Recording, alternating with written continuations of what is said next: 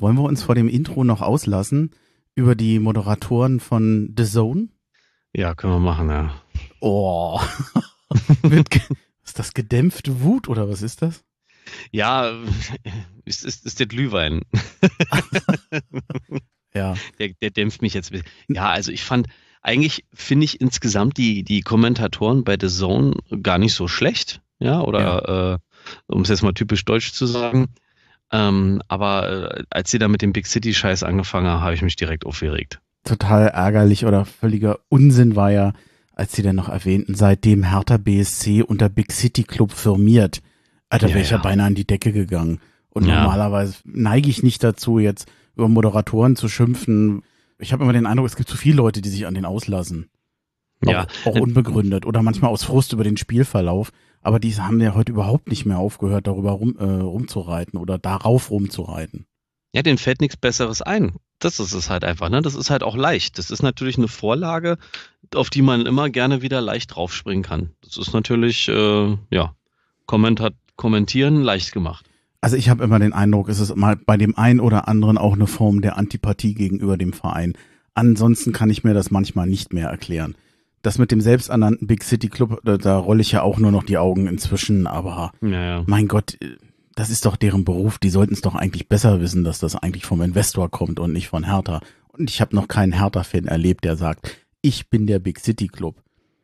Den ja, satirischen Ansatz vom entsprechenden Twitter-Account finde ich ja sehr gut. Aber der ist gut, ja. Äh, naja. Genau, mit den Tassen und alles. Ja, aber wie gesagt, wie du schon, das sicherlich hängt es damit zusammen, wenn dann jemand noch nicht so die Sympathien für Hertha hat, ist es ein leichtes, sich dann darüber immer spöttisch zu äußern. Ne? Das ist der einfache Weg. Ne? ja, ist, ich glaube, äh, das ist auch vor allem dieser Spött, Spott, oh Gott, spöttische Aspekt. Wie sagt man? Ja, doch. Der spöttische Aspekt, ja doch, doch. Doch, ja. äh, der wird es wahrscheinlich mhm. sein. Ja, ehe ich mich jetzt ja. noch, noch mehr verspreche, dann lass uns das Intro machen und dann geht's los. Gut. Exil-Hertaner. Der Podcast für Hertha-Fans innerhalb und außerhalb Berlins.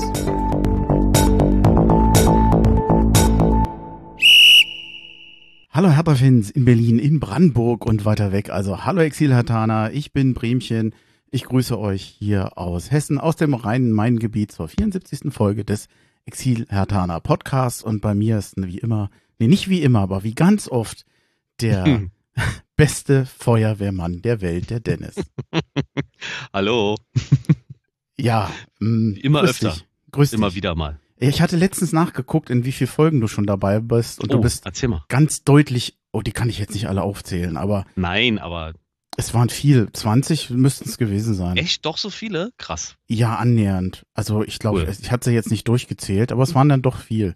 Ich fühle mich geehrt. Ja, äh, gerne, klar. Feuerwehrmann. Hm. Mhm. Dann lass uns doch gleich mal mit dem ersten Thema anfangen, denn eine Nachricht hat sich ja verbreitet wie ein Lauffeuer am Montag. Oh.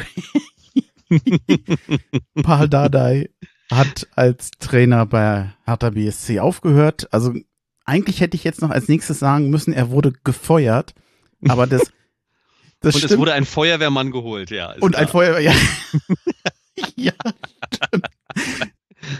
es wurde, ähm, er ist ja nicht gefeuert, weil er bleibt ja noch beim Verein. An sich finde ich es natürlich schade, aber es gab natürlich auch, auch Gründe, ihn gehen zu lassen, obwohl ja. er ja immer Feuer und Flamme für den Verein war. Vielleicht können wir es ja mal ein bisschen auseinanderfriemeln, nämlich Paul Dardai geht und Korkut kommt. Vielleicht ist es besser, das getrennt zu bewerten.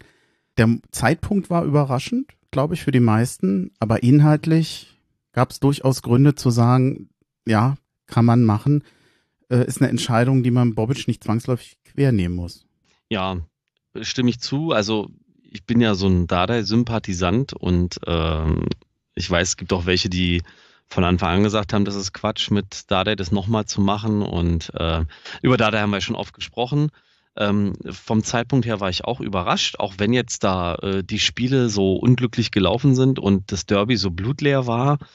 Ähm, aber man hatte trotzdem eigentlich das Gefühl, nee, das wird jetzt so durchgezogen und ähm, aber es ist nachvollziehbar, weil ich auch einfach einsehen muss, da der hin oder her, dass zuletzt einfach bestimmte Dinge äh, sich nicht weiterentwickelt haben, beziehungsweise immer wieder passiert sind, also nicht positive Dinge, ja.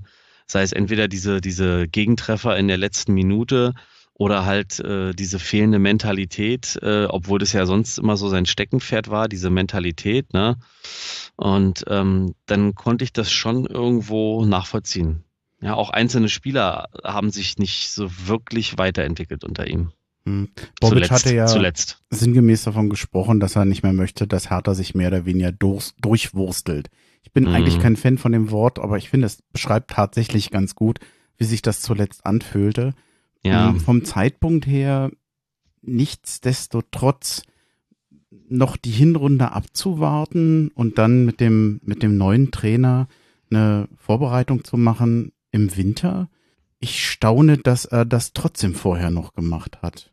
Denn jetzt mal ganz auf die Dumme, wenn jetzt äh, Korkut die Spiele vor der, vor der Hinrunde jetzt auch nicht besonders abschließt, ist dann dieser Trainereffekt, den man sich vorstellt, dann nicht Hm. auch recht schnell wieder weg?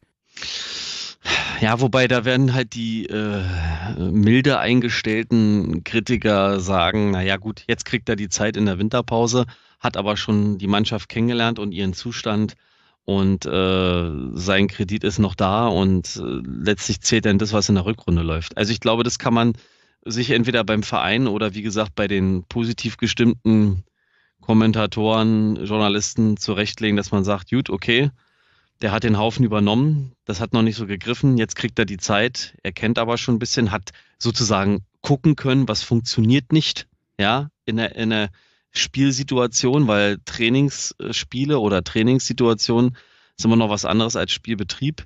Und so hat er jetzt halt vier Spiele, ne, vier, wo er also schon das Team sehen kann als Trainer und dann kann er da in der Winterpause ansetzen. Also das kann man sich, äh, kann man auslegen als äh, eine gute Idee oder auch äh, vielleicht, wie du schon sagst, das kann dann auch schnell zu einem faulen Ei werden. Ne? Also Asche auf mein Haupt. Mhm. Ich hätte, nein gut, wir hatten ja wirklich das Pech gehabt. Ich hatte mit dem Ron die letzte Folge gemacht. Wir haben das unmittelbar nach dem Spiel gemacht und wir haben dann nachher am Montag mitbekommen, wie dann doch Dardai ging. Wir hatten uns ja vorher noch unterhalten und wir haben es echt nicht erwartet. Ich glaube, so ging es aber auch den meisten Fans. Ich glaube, das hat jetzt nach diesem Spiel auch keiner so zwingend gedacht. Da gab es ja ganz andere Partien, wo man das eher hätte Ja. denken können. Du hast eben Mentalität genannt. Ich staune, dass du das erwähnst, weil ich oftmals gar nicht den Eindruck hatte, dass Hertha nicht will oder dass die Spieler nicht wollen, aber dass ihnen schlicht und einfach die spielerischen Mittel fehlen, um sich wehren zu können. Denn was haben wir immer wieder gesehen? Das Konzept von, von Hertha, Plan A, war ja meistens hinten dicht stehen, dem Gegner Spaß am Spiel nehmen, idealerweise noch das erste Tor schießen, es dem Gegner noch schwerer zu machen und vielleicht dann noch auszukontern. Aber wehe, der Gegner ging in Führung, dann kam Mhm. von Hertha ja eigentlich nichts mehr. Mhm.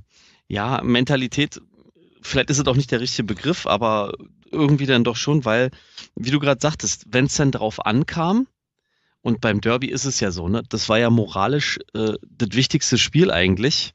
Und das war ja so blutleer. Ich meine, äh, guck mal, gegen Leverkusen hat eigentlich keiner damit gerechnet, dass Hertha so ein gutes Spiel abliefert. Und dann haben sie es geliefert, weil die Erwartungshaltung auch nicht so groß war. Und beim Derby, wo alle gesagt haben, Alter, wenn ihr zeigen könnt, dass ihr wollt, dann heute. Und das war das Schwächste. Und das ist dann für mich schon ähm, eine Sache der Mentalität und auch diese Unkonzentriertheiten dann zum Ende hin ähm, gegen äh, Leverkusen als auch Augsburg. Der Bobic hat ja auch selber gesagt, glaube ich, war das Bobic oder der Korkut selber, das Verhältnis zwischen Trainer und Mannschaft war vollkommen in Ordnung, also zwischen Dardai und Team. Und ich glaube, da gab es auch keine großen Diskrepanzen. Weiß, wissen wir jetzt nicht, ne? Aber irgendwas hat nicht funktioniert, dass halt eben so Schlüsselszenen oder das Schlüsselspiel Derby äh, von der Mannschaft echt angenommen wurden. Hm. Deswegen habe ich jetzt mal den Begriff Mentalität gewählt. Ja? Ich finde es besonders schade eigentlich, oder ich finde es ein bisschen frustrierend, dass wir gefühlt mit Dardai eigentlich schon länger doch wohl immer einen Übergangstrainer hatten. Bobic Mhm. hatte damals ja gesagt, er möchte nicht zusätzlich zu den Umbrüchen, die sowieso schon Jahr für Jahr im Team war, jetzt auch noch einen zusätzlichen Umbruch beim Trainer machen. Was ja eigentlich nicht zwangsläufig wie ein Kompliment klingt. Denn wenn man einen Trainer behält, dann ja wohl eher in erster Linie, weil man an ihn glaubt oder weil man von seinen Mhm. Fähigkeiten überzeugt ist. Und das kam ja eigentlich, wenn man das so begründet, nicht unbedingt raus.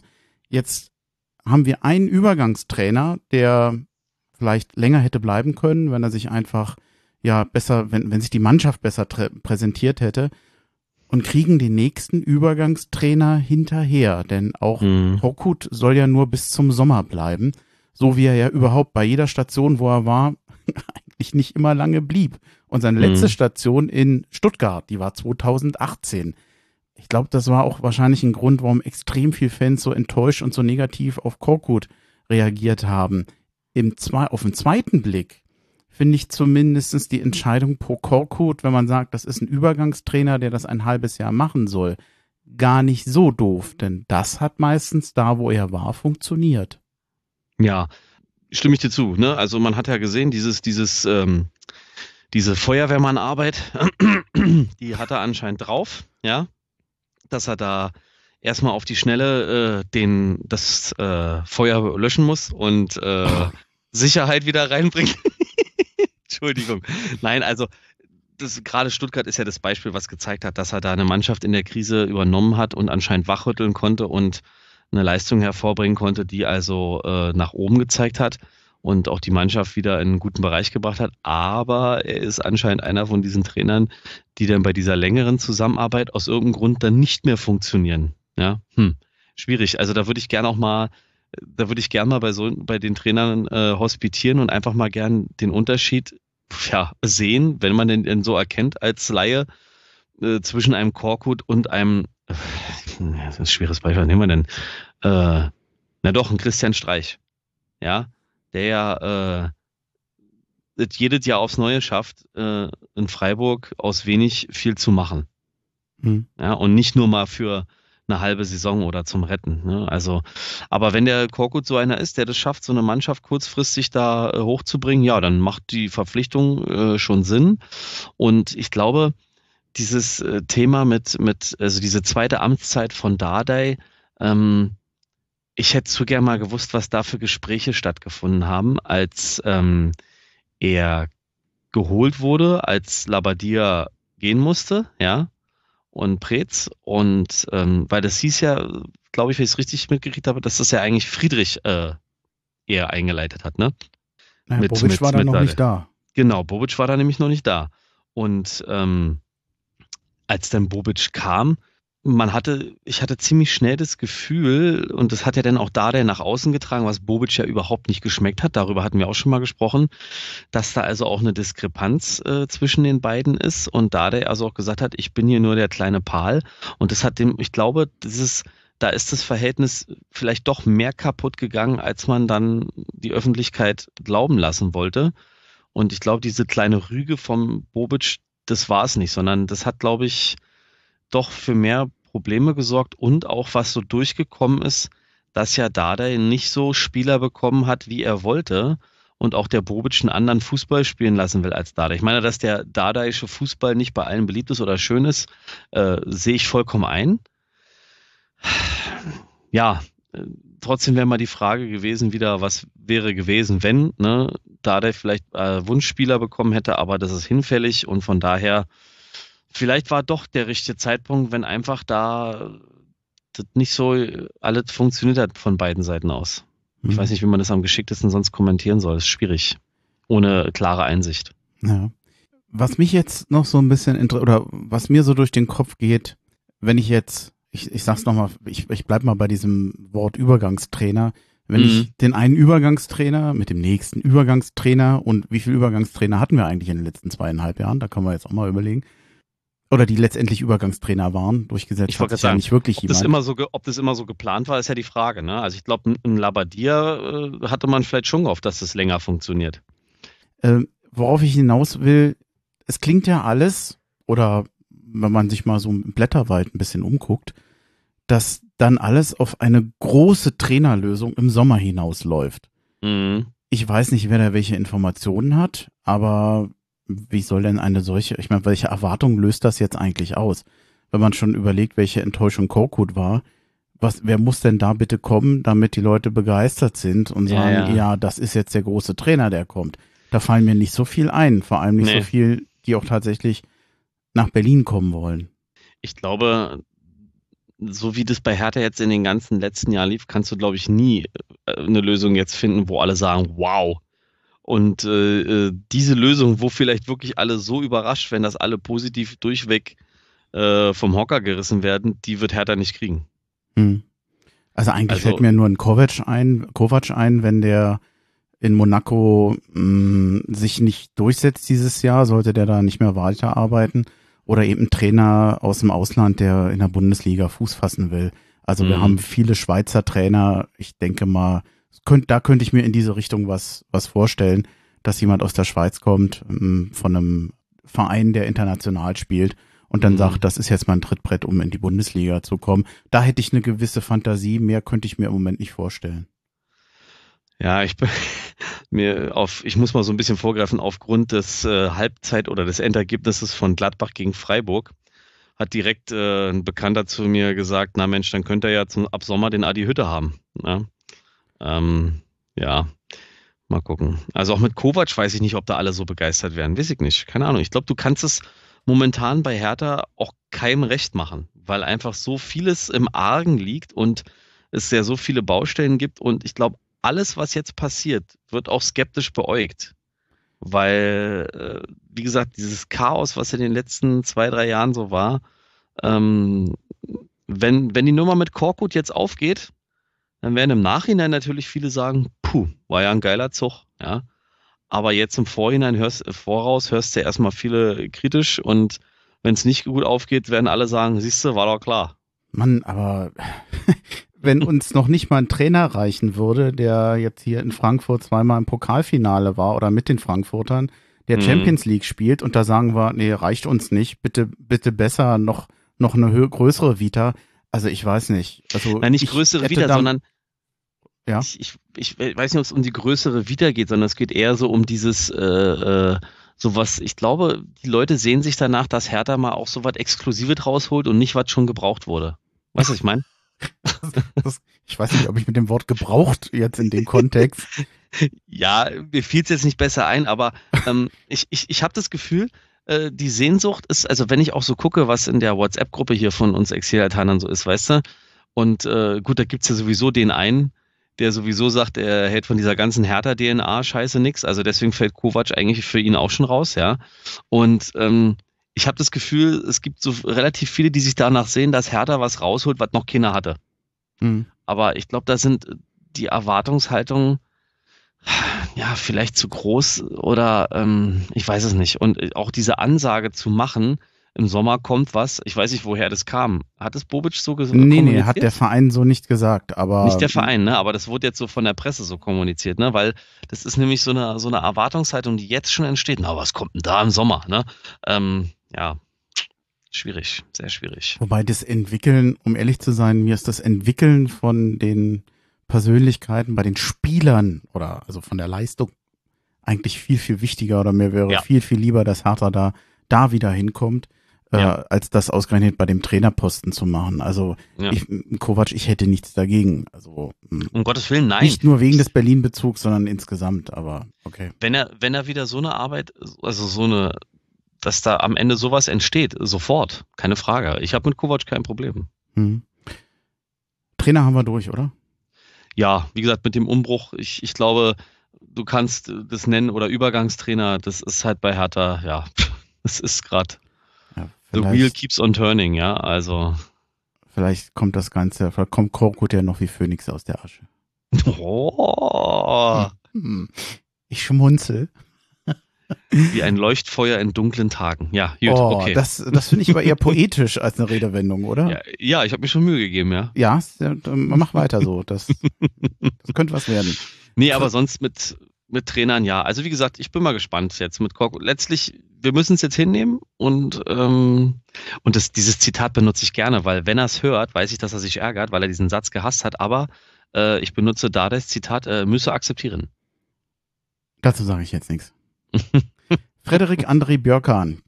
Ja. Neuer Spieler. Also eine wahnsinnig neue Meldung ist es jetzt nicht. 23 Jahre alt ist Hat er. sich angedeutet, ja, Hm. kennt Vertrag bis 25 hat er. Ab dem 1. Januar ist er hier. Jetzt noch nicht sofort, weil er hat ja noch man. einen Mhm. Vertrag für die restliche Saison in Norwegen und die hört erst ähm, Neujahr auf. Und ablösefrei ist er. 100 Erstligaspiele in Norwegen schon gemacht. Ist ja auch nicht wenig für einen 23-Jährigen. Das ist ordentlich. Wird für, ja, Abwehrspieler für hinten links, also Linksverteidiger, aber der das auch sehr, ähm, ja, wie soll ich sagen, offensiv auslegt. So Mhm. als Schienenspieler und ja, mit Sicherheit ein Ersatz für Luca Netz. Ich, ich freue mich auf den Spieler, ich lasse mich überraschen, was kommt Ja. und wie er sich entwickelt. Mag aber erstmal diesen Transfer und den Gedanken, der hinter diesem Transfer steht, statt immer teure Spieler für vieles Geld und man weiß nicht, was da rauskommt. Also ich denke auch, also ich, ich finde, es ist eine sehr positive Nachricht, dass man halt auch jemanden mit, mit, mit äh, diesem Alter so kriegt, weil das sind ja dann so, die so auf dem Sprung sind aus diesen äh, europäischen Ländern, da so wie Norwegen und sowas, äh, die ja gerne mal nach England gehen, ja. Und ähm, ich finde es cool, dass er den hier zu Hertha lotsen konnten und ich denke, ja, also ich bin sehr gespannt auf den. Ich glaube, der wird da für mächtig Konkurrenz auf der linken Seite sorgen und die brauchen wir auch. Zumal, wenn Mittelstädt sowieso ja eher das Offensiv eher spielt als hinten defensiv, fehlt da ja auch eher ein Spieler, auch wenn er weiß- spielen könnte. Ich weiß, es gibt viele Mittelstädt-Kritiker, aber äh, erstmal sorry für Platte, aber ich denke, der ist mit der Zeit, um es mal hart zu sagen, da langsam ausgedient. Der, der Björkan ist da letztlich so auch ein bisschen die modernere Version. Und weil der ja auch einer ist, der nach vorne zieht, könnte ich mir das auch sehr gut im Wechsel mit dem Mittelstädt vorstellen, weil der ja auch weiß, wie es selber, selber weiß, wie es ist, als äh, Linksverteidiger zu spielen. Dass er dann quasi absichert, wenn der andere mal vorläuft. Genau, dass die sich da so absichern. Ne? Also wenn der, wenn der Björkan halt den Platz hat und vorgeht, dann braucht man sich keinen Kopf machen, wenn der Mittelstädt sich zurückfallen lässt, ja, zum Beispiel. Also das könnte ich mir vorstellen, dass es gut funktioniert. Klar sehen links offensiv äh, viele da eher andere Leute in Zukunft, wie den Maolida oder sowas, aber trotzdem könnte ich mir vorstellen, dass das mit Mittelstädt gut funktioniert, zumal ich den zuletzt gar nicht so schlecht fand. Also auch seine Flanken sind besser geworden und so. Aber Mhm. gut. Ja. Wollen wir zum Spiel kommen? Gegen, Mhm. ich habe hier jetzt noch, ich habe hier noch stehen gegen Augsburg. Ah, meine Notizen, Schlamperei. Nein, ist- Stuttgart gegen Hertha BSC. Augsburg war letztes Wochenende. Da will ich auch gar nicht mehr so dran denken. Mhm. Wobei heute war jetzt auch nicht unbedingt ein Genuss. Ich fange mal an mit der Aufstellung. Mhm. Da hatte sich nämlich tatsächlich einiges geändert. Ja. Und zwar personell als auch, wie soll ich sagen, strategisch, taktisch. Denn Hertha im 4-4-2, und das hieß Plattenhardt, Toruna Riga, Boyata und Pekarik hinten. Mhm. Maolida, Darida, Askasiba, Richter, die zweite Linie davor und Jovetic und Belfodil davor. Das hieß, dass unter anderem Niklas Stark draußen war Mhm. und Maolida zu meiner großen Überraschung drin. Also Mhm. mit Boyata neu, Darida neu, war zu rechnen. Bei Boyata war die Sperre abgelaufen. Ich glaube, Darida war zwischendurch angeschlagen und Belfodil hatte meines Erachtens sich bei seinem letzten Auftritt wirklich empfohlen, nochmal ihn von vorne zu bringen, weil er einfach ein spielender Stürmer ist oder Ja. ein bisschen aktiver war vorne, im Gegensatz zu Selke oder den, den Herrn Freitag, Ja. also Piontek. Ja, ja, ja. Maolida, mit dem hatte ich nicht gerechnet. Denn zum Schluss, also wenn er mal da war, ich habe den immer als Ausfall wahrgenommen zum Schluss. Ja, na, dem, also ja, dem fehlte halt so völlig manchmal so die, die, die äh, Konsequenz in Zweikämpfen und auch dieses, also so- er erinnerte mich so ein bisschen an äh, Luke Bacchio. Hm. Ja, mit dem Wie hat Tempo er dir heute gefallen? besser, aber er hat trotzdem noch so ein paar Szenen gehabt, wo ich dachte, verdammt nochmal, geh zum Ball oder setz mal nach, aber nicht mehr so schlimm wie zuletzt. Also ich, Ich fand, fand- ja, Ja, sag du erstmal, ja. ich fand ihn tatsächlich in der Offensive in den guten Situationen von ihm belebend. Ja, Aber er hatte teilweise, ich hatte mal einen ganz schlimmen Abspielfehler, hatte er mal Ja. am Anfang.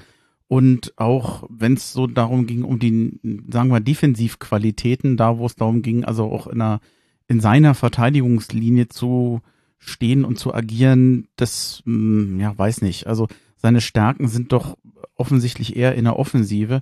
Ja. Aber es war nicht so negativ, wie ich befürchtet hatte. Genau. Also ich habe auch erst gedacht, oh Gott, der spielt, na mal schauen. Hm. Ähm, vielleicht war er auch verunsichert wegen der Art, wie Dada mit ihm umgegangen ist, aber er hat gezeigt, warum Dada ihn nicht so oft eingesetzt hat. Das hat auch heute nochmal gezeigt, ein paar Mal, aber wie du schon sagst, längst nicht mehr so schlimm und offensiv einflussreicher als zuletzt.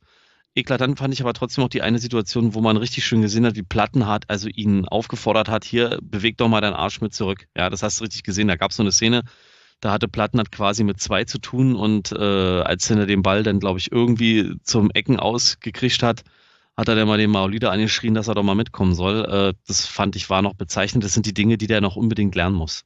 Bemerkenswert fand ich, dass Niklas Stark draußen war und Boyata und Jordan Turunariga gespielt haben. Also bemerkenswert ja, überraschend nein, weil ich zuletzt erst gelesen hatte, dass viele das schon erwartet haben, weil der Korkut wohl einer ist, der gerne darauf setzt, einen Linksfuß, also einen Rechtsfuß und einen Linksfuß in den Verteidigungen zu haben. Und wenn Boyata und Stark spielen, hat er halt zwei Rechtsfüßler. Und deswegen haben viele das schon fast erwartet. Also es waren auch meines Erachtens Wechsel, die sich gelohnt haben. Es klingt hoffentlich nicht so gemein, aber ich habe Niklas Stark nicht wirklich vermisst. Mhm. Es mag sein, dass klingt, Boyata ja. vor allem bei dem 1-0 nicht gut aussah. Ansonsten aber sicherlich auch ist keine pauschal schlechte Partie gemacht und Jordan Torunariga wieder sehr, sehr solide. Hat mir gut gefallen. Ich finde, der nutzt gerade seine Chance. Ne? Hm. Martin Dardai hat es vor seiner Verletzung gut gemacht, auch wenn er natürlich noch manchmal so, ich sag mal, Anfängerfehler gemacht hat, aber dafür ist er halt noch jung und damit muss man leben, dass so eine Fehler auch mal passieren.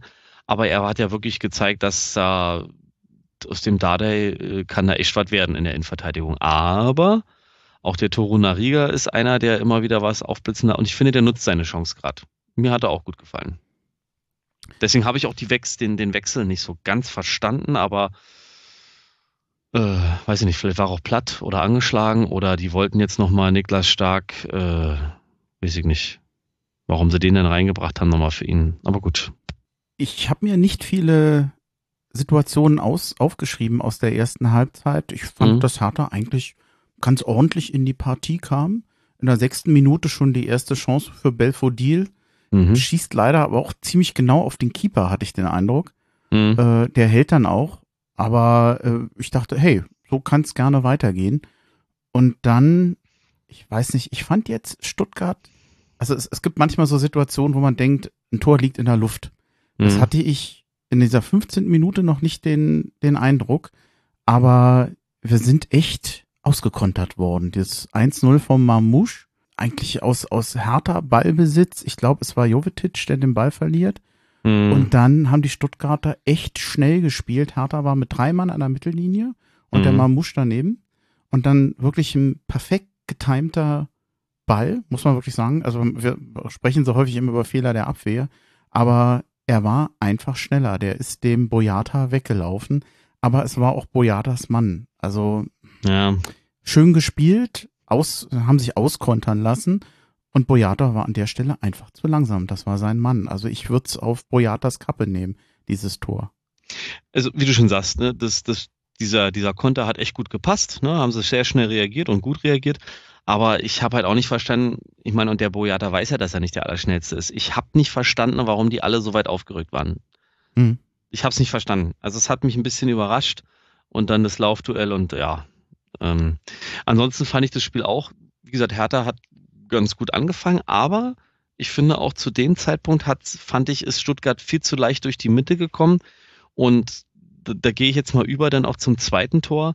Der, der, äh, der Förster, der konnte ja da, ja, er meinte das Gefühl, alle standen Spalier, ja. Und die Viererkette hat sich schön mit ihm nach hinten verschoben, so nach dem Motto, sind wir nahe noch dran, jetzt kannst du schießen. Also ich fand das, das Abwehrverhalten und auch dieser Platz im Mittelfeld, äh, boah, fand ich heftig. Da, da habe ich mich tierisch aufgeregt. Und ich hatte das Gefühl, ähm, in dem Fall hat wirklich der Suat Serda gefehlt. Und dass auch wenn natürlich ein Askasiba und ein Darida und alle das auf dem Platz wussten, dass der nicht spielt, aber ich hatte das Gefühl so nach dem Motto, naja, den, der Serda kriegt den gleich. Oh, der ist heute gar nicht da. Und dann war schon zu spät. Also ich fand dieses Loch im Mittelfeld, auch schon davor in ein, zwei Situationen, vor dem 1-0, dachte ich mir, wow, wow, wow, was ist denn da los? Da sind irgendwie die Leute noch nicht drauf getrimmt, dass sie da in der Mitte zumachen müssen. Also ich finde, da war zu viel Platz, aber das haben sie dann zum Glück in den Griff gekriegt. Ja, ich glaube, ich habe gerade Blödsinn erzählt. Der Ballverlust von Jovetic, der war nämlich vor dem 2-0. Mm. Ich habe mir das, ich weiß nicht, vier, fünf Mal in der Zeitlupe nochmal angeguckt. Okay. Und das Komische ist, es waren drei Hertaner vorne und es waren sieben Stuttgarter noch hinten. Also es war jetzt eigentlich gar nicht so, dass Hertha so weit aufgerückt war. Das war immer noch zu verteidigen gewesen. Es war dann aber so, dass Belfodil bleibt stehen und Askasibar geht auf den ballführenden Mann. Daneben sind aber noch zwei komplett freie Leute. Das heißt, er greift ihn zwar an, aber du siehst eigentlich schon, der braucht nur abspielen. Mhm.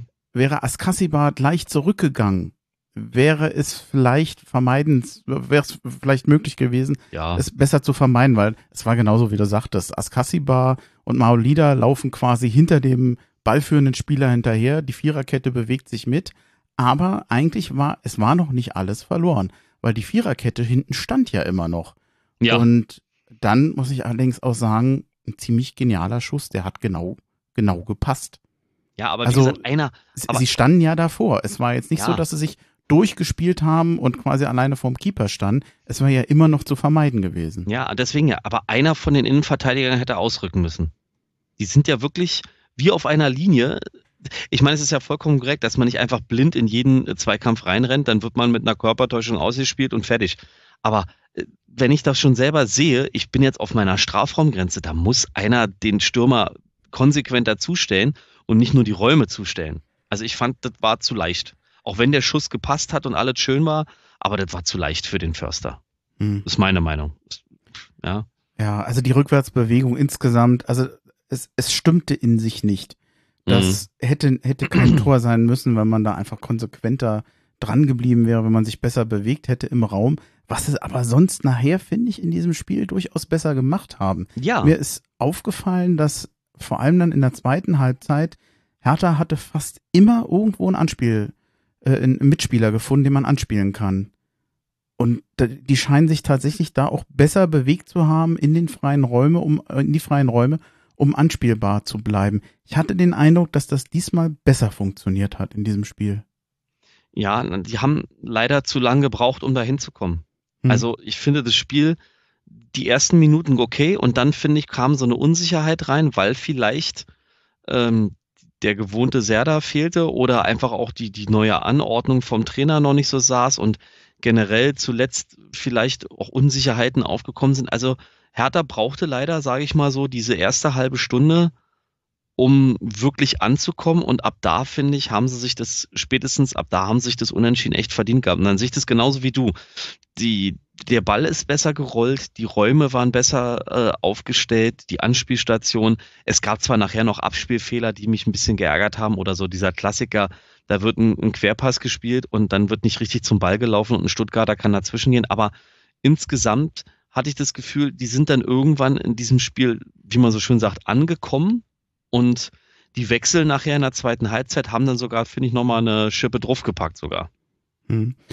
Die beiden Moderatoren, die wir ja ziemlich dämlich fanden teilweise, Mhm. haben allerdings nach 30 Minuten noch eine ganz interessante Information rübergebracht. Hertha hatte bis zur 30. Minute 75 Prozent der Zweikämpfe gewonnen. Das ist eigentlich ein hervorragender Wert. Ist nur kacke, wenn du trotzdem 2-0 hinten liegst. Das Problem war halt, dass Stuttgart zwei Chancen hatte und zwei reingemacht hat oder drei und äh, Mhm. zwei davon reingemacht hat. Das ist ja auch in der Torschussstatistik gewesen zur Halbzeit, glaube ich. Da gab es äh, äh, 6 zu 3 Torschüsse für Hertha. Ja? Und von drei Möglichkeiten macht Stuttgart zwei rein. Da ist Mhm. natürlich, da, da geht natürlich völlig unter, dass Hertha ein gutes Zweikampfverhalten hatte. Und äh, ja, aber es zählen halt nur die Tore, ne? Und nicht die Prozente der Zweikämpfe. 34. Minute. Maolida hat dem äh, Befodi mitgenommen und der geht dann irgendwie am, am, am, am 16er ja eigentlich durch den Strafraum und schlänzt so von links genau ins linke Eck. Was für ein schönes Tor. Ich glaube, der geht noch in den Innenpfosten Mhm. und ich habe mich gefreut ohne Perfekt Ende, weil gepasst. ich dachte, ey, Hoffnung. Ganz ehrlich, nach 19 Minuten, du bist 2-0 hinten. Also die Hertha, die wir bisher kannten, die war damit weg aus dem Spiel. Und jetzt dieser Anschlusstreffer, dann noch vor der zweiten Halbzeit, ich dachte, yes, genau so brauche ich's. Ist aberkannt worden, weil Darida wohl im Abseits war, beziehungsweise dann dem gegnerischen Keeper die Sicht versperrt haben soll. Ah, damit tue ich mich ein bisschen schwer. Ja, ich auch. Ich habe dir eine SMS dann geschrieben, also ich war da zu dem Zeitpunkt richtig pisst und total down. Also erstmal, wie das Spiel angefangen hatte, mit den schnellen Toren und wie die zustande kamen. Wie gesagt, dieses Riesenloch im Mittelfeld, dachte ich, oh Gott, was wird das heute? Und dann genauso mit dem Hintergedanken, diese, diese ähm, schwankende, wankende, verunsicherte Hertha, was soll daraus jetzt noch werden, ne? Also ich war wirklich in dem Moment total frustriert und auch dann, wie dieses Tor aberkannt wurde, dachte ich auch, das ist klar, das war ja klar, das passt ja zu der ganzen Situation im, äh, im Großen, aber auch jetzt im Einzelnen im Spiel, dass diese Tor nicht zählt, weil ich habe meinen Jungs, wir haben zusammen geguckt, meine zwei Söhne und ich, wir haben ja, habe ich noch gesagt, Jungs, noch vor der Pause ein 2-1 ist Gold wert, egal wie leicht die Tore gefallen sind oder wie schlecht Hertha gespielt hat. In der Pause kann sich ein Momentum immer drehen, besonders wenn du diesen Anschlusstreffer machst. Das ist enorm, kann enorm wichtig sein, ja. Und dann zählt das Tor nicht. Und dann auch der Grund. Also ich behaupte aus der Einkameraperspektive, Darida hat dem Torwart nicht die Sicht auf den Schützen versperrt. Weil ich glaube, das ist ja eigentlich ein Kriterium für dieses passive Abseits. Ja, wenn man da in dem Blickfeld zum Torschützen steht, weil der Torwart hat Belfodil gesehen, aber der Ball hat halt so einen Bogen gemacht, dass Darida sich dann ducken musste, damit der Ball durchgeht. Und ob Darida nur da gestanden hätte oder nicht, ich behaupte, der Torwart hätte den trotzdem nicht gehabt, weil das Ding so einen geilen Bogen gemacht hat und an Innenpfosten reingeht. Und ich lehne mich auch raus, trotz blau-weißer Brille, und sage, es wäre nicht bei jedem Spiel abseits abgepfiffen worden.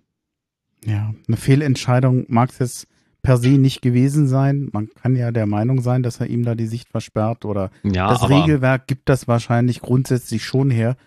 Ich habe aber auch den Eindruck gehabt, dass man den nicht zwangsläufig abpfeifen muss, dieses Tor. Aber der ist ja auch erst abgepfiffen worden wieder nach dem Videoschiedsrichter. ja, Und trotzdem sage ich, je nachdem, wer da im Keller sitzt, äh, du, ja, der Vergleich hinkt.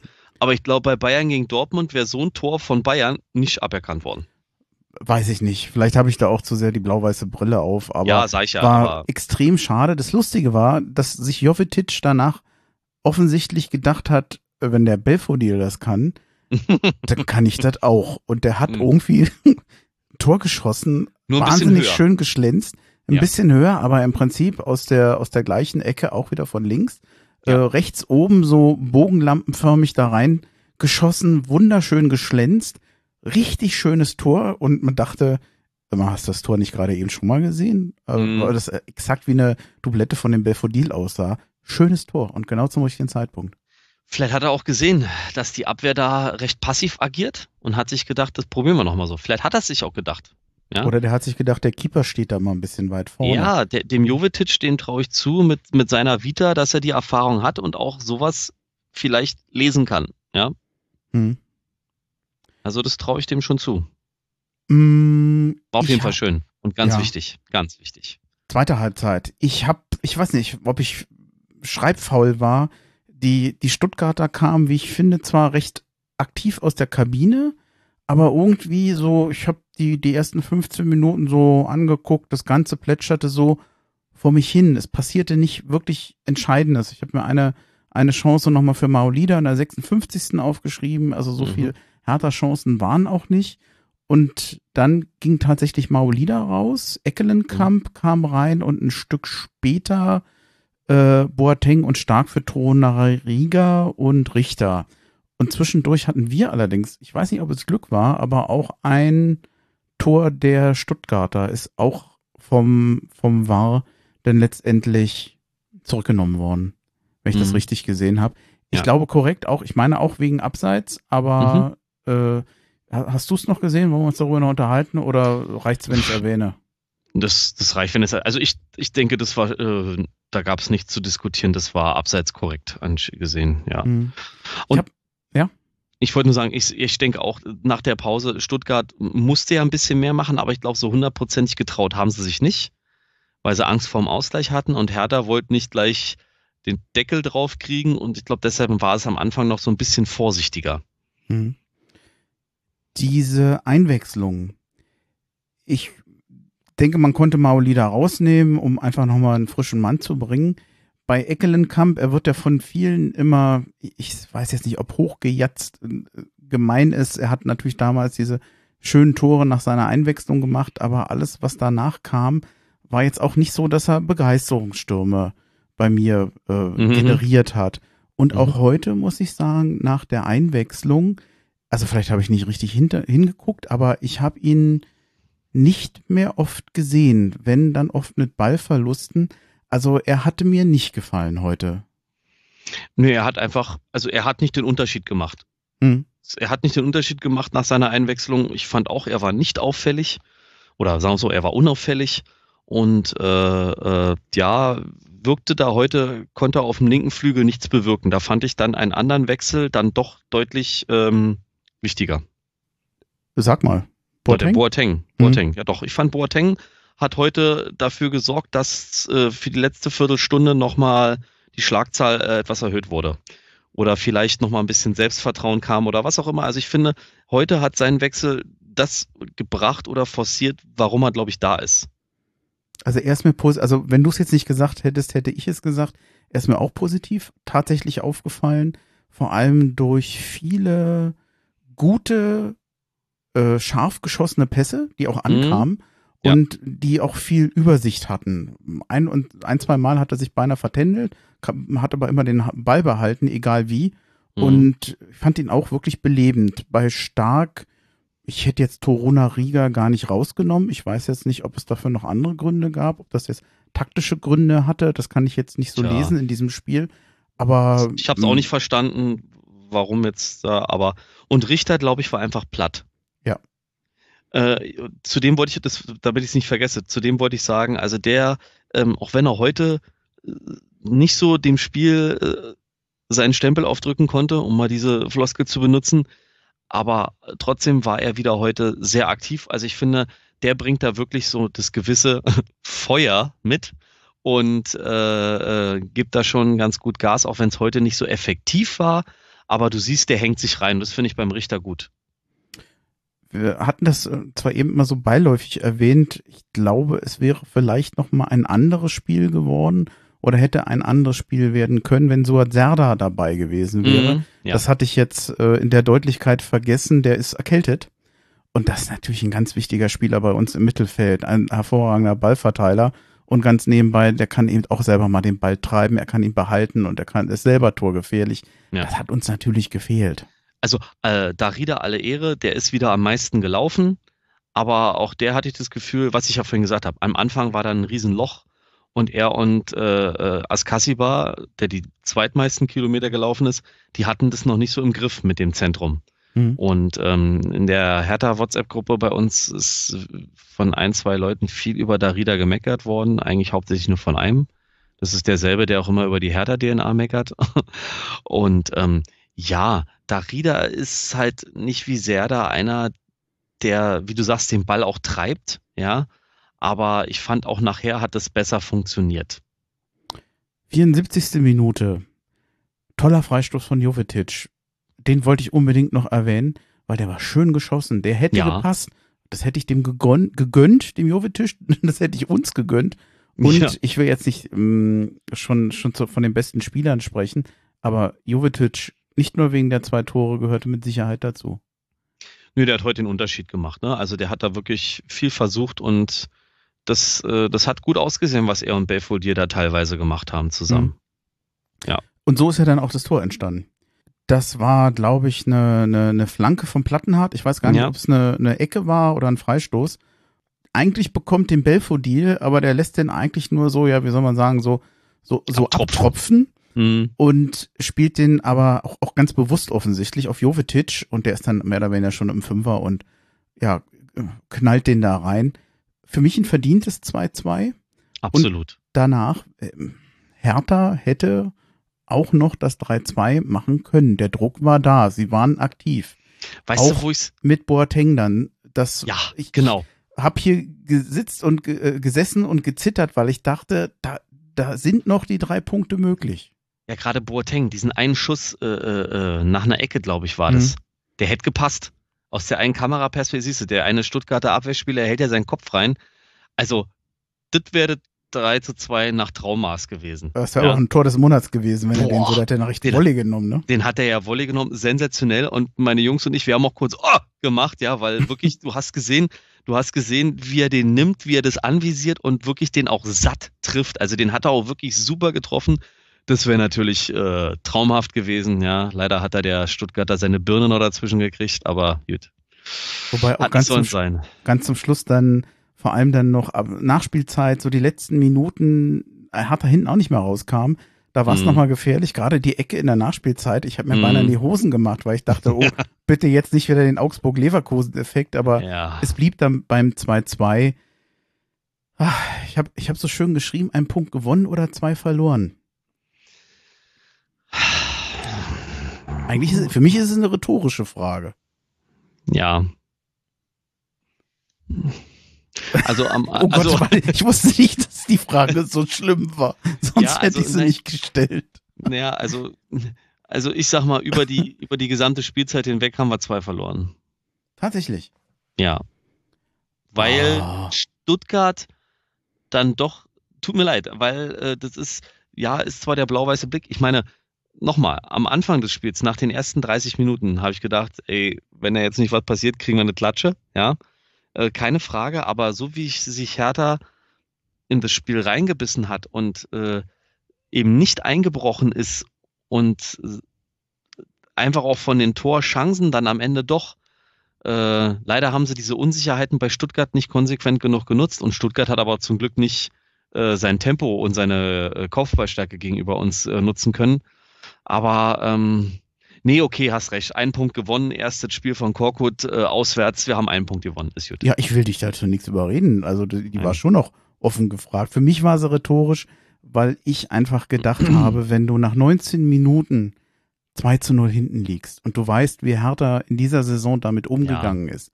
Ja, na, deswegen. Wer hat denn jetzt wirklich damit noch gerechnet, dass ja. wir da einen Punkt mitnehmen. Ich ja. glaube in dem Moment keiner. Man ist ja erstmal, man hat ja dieses typische Hertha-Gefühl wieder, mhm. äh, Frust. ich habe sowieso den Eindruck, in letzter Zeit, ich habe selten so viel Frust bei Hertha-Fans gehört, wie mhm. jetzt so in den letzten Tagen und Wochen. Da ist nach zweieinhalb Jahren, sagen wir mal, schlechter Entwicklung, Enttäuschung, Abstiegskampf, immer wieder Umstrukturierung und du hast immer den Eindruck, es wird aber nicht besser. Ja, so ein der ein oder andere Verdruss, ähm, der ein oder es gibt Leute, die sagen, wir sind eigentlich nur noch apathisch, wenn sie härter gucken, oder sie werden abgestumpft. ja, also ja, aber weißt du, soll ich was sagen? Ist bei mir ähnlich. Ich weiß, wie ich sonst immer aufgeregt war und mittlerweile so, ja, härter und guckst härter, ja, ich denke schon. Also ich bin da auch, ich bin da auch ganz schön abgestumpft, ja. Doch, doch, das trifft's ganz gut ähm, dann bin ich doch wieder so, dass ich sage, kommt Jungs, wir setzen uns hin und gucken das jetzt und dann aber diese, diese, diese Aufregung davor, die habe ich zurzeit nicht. Da bin ich doch ein bisschen abgestumpft. Im Spiel komme ich dann wieder rein, besonders wenn sie es dann schaffen, wie heute zu zeigen, ey, wir sind nicht tot, ja. Und äh, das hat mich dann doch ganz, das hat mich wieder abgeholt. Also dieses, diese, diese Leistung und auch dieses Comeback zum 2-2, das hat mich heute schon abgeholt. Ja. Nichtsdestotrotz, bei mir ist immer so eine Angst vor einer HSVisierung hm. von Hertha BSC. Das hm. ist jetzt nicht, dass ich jetzt beim HSV Böses ein Feindbild habe. Pfui. Naja, es steht ja für was, nämlich für einen Verein, der auch sich selber immer besser und stärker sah, der viel Geld ausgegeben hat, der immer höhere Ansprüche hatte, ja. der vor allem aber eben stand für Durcheinander, für personellen Wechsel, für Geld ausgeben für Spieler, die nicht helfen. Und wenn wir mal ehrlich sind, da erkennen wir doch bei uns inzwischen auch wieder viel wieder. Und dass jetzt Korkut kommt für Dardai, ja, wenn es denn funktioniert, okay, aber mhm. ich kenne jetzt keinen, der sagt, ich fühle mich dadurch besser oder das ist für mich jetzt ein Hoffnungsträger oder eine Identifikationsfigur. Wir haben doch eigentlich, wenn es, ich nehme jetzt mal bei, bleib mal bei dem Beispiel Hoffnungsträger. Mhm. Wen haben wir denn da im Moment? Wir hoffen alle, dass Bobic tatsächlich diese personelle, diese Kaderumstrukturierung, die wir ja jetzt zum x-ten Mal durchleben, wirklich auch mal zu einem erfolgreichen Ende bringt oder mhm. dass das zu irgendwas führt, was für Hertha auch bedeutet, dass sie tatsächlich mal besser spielen, dass man sich diese Spiele auch wieder gerne anguckt und dass sie vor allem natürlich zu sportlichem Erfolg führen. Da ist er für mich im Moment so die letzte Person, die eigentlich mhm. noch da ist, die für, dafür steht, nachdem wenn es jetzt um Identifikation geht, sicherlich mit Dada jemand gegangen ist, der weg ist. Ja. Und mit Carsten Schmidt jemand, der, wenn es um die Außendarstellung geht, für mich auch immer ein Hoffnungsträger war bei Stimmt, Hertha ja. BSC. Denn Werner Gegenbauer, so engagiert er auch sein mag, Ja, ist weiß auch eine nicht, sehr spezielle das Figur. ist kein Werber für Hertha BSC. Jedenfalls wird er jenseits von Berlin nicht so wahrgenommen. Nee. Also ich habe noch nie jemanden erlebt, der mich auf in unserem Präsidenten anspricht und sagt, Mensch, das ist ein toller, der ist gut, da habt ihr einen richtigen. Bei Dada höre ich das. ja, das stimmt. Da ist, auf Dada wurde ich auch immer wieder angesprochen. Ja, das stimmt, Mhm. ja. Also es ist jetzt unfair zu sagen, naja, wie viele andere Präsidenten von anderen Vereinen gibt es denn, die kennt auch kein Mensch.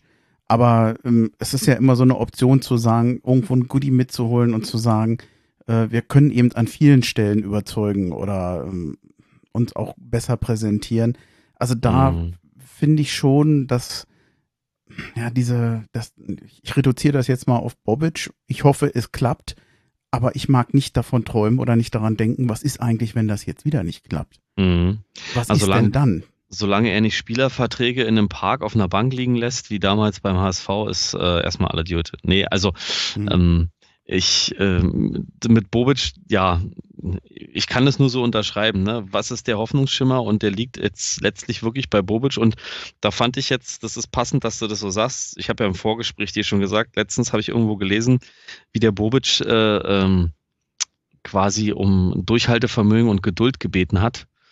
Ich, wie gesagt, ich weiß nicht mehr, wo ich das gelesen habe, dass er halt gesagt hat, ja, es ist momentan halt so, ähm, durch die ganzen letzten zwei Jahre bietet Hertha halt eine enorme Angriffsfläche für Spott, Kritik und was auch immer. Und äh, der Begriff Big City Club spielt da auch eine Rolle. Und da hat er halt gesagt, ja, es ist aber auch leicht momentan auf Hertha einzutreten und die, die es sich leicht machen wollen, machen es auch. Und er bittet aber um Geduld und um Durchhalten bei den Fans und sagt, ähm, auch wenn es nicht für alle sichtbar ist, hier entwickeln sich schon einige Dinge in eine positive Richtung im Verein allgemein, aber als auch in der Mannschaft und äh, er bittet da um Geduld. Tja, da bin ich mal gespannt. Ja.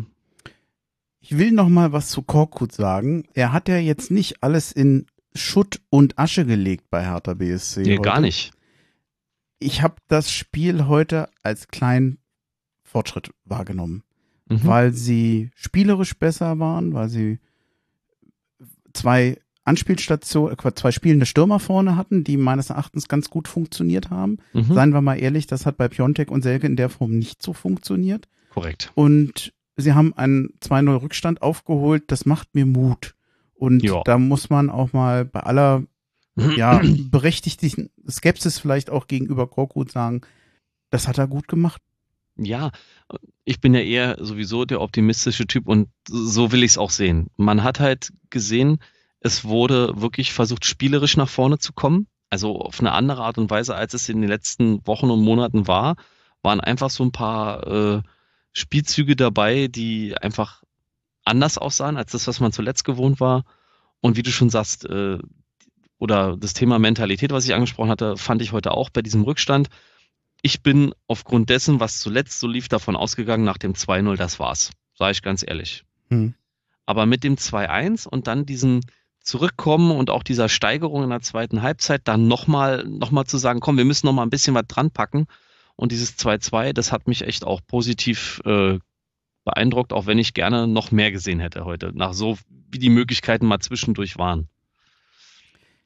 Würde ganz gerne zum Ausblick umschwenken. Wäre Machen das für wir. dich okay oder hättest du noch was, was du Nö, loswerden Ja. willst? wir, nö, wir haben eigentlich alles, äh, alles gemacht. Ich finde, in dem einen Spiel ist was passiert mit der Mannschaft, nachdem es erst scheiße lief.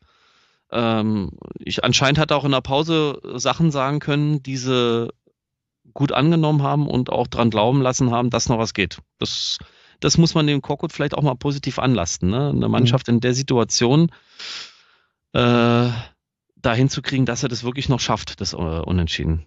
Fand ich, nee, ist gut. Sollte man, äh, jetzt, kommen wir zum Ausblick. Vielleicht können wir wirklich positiv ein bisschen vorausschauen. Mal gucken. Hm. Ich würde den Ausblick gerne gar nicht so aufs Spiel lenken. Heimspiel gegen Bielefeld Hm? musste gewinnen. Kurz und knapp gesagt, ja.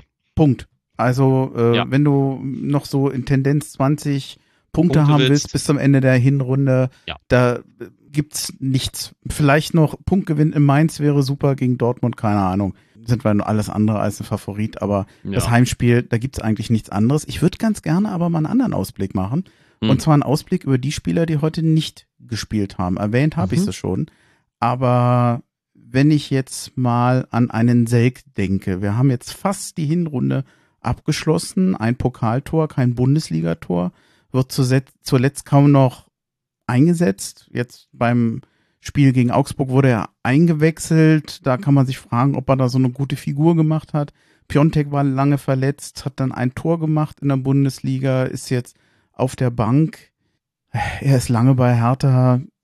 Es sind das Personalien, wo eigentlich binnen dieses Wintertransfers oder binnen des nächsten Sommers vielleicht sich etwas bewegen kann oder muss, dann beim besten Willen, das kann doch zum Beispiel Selke, der jetzt gefühlt vierter Stürmer ist, Hm. das kann dem doch auch nicht gefallen. Das muss doch für den enttäuschend sein. Ich, ich, ich denke ich auch. Ich bin noch mal gespannt, weil es kam jetzt auch irgendwo durch, dass ja der Bobic ihn schon im Sommer loswerden wollte. Ich glaube, das war zum Tausch auch mit Belfodil oder sowas.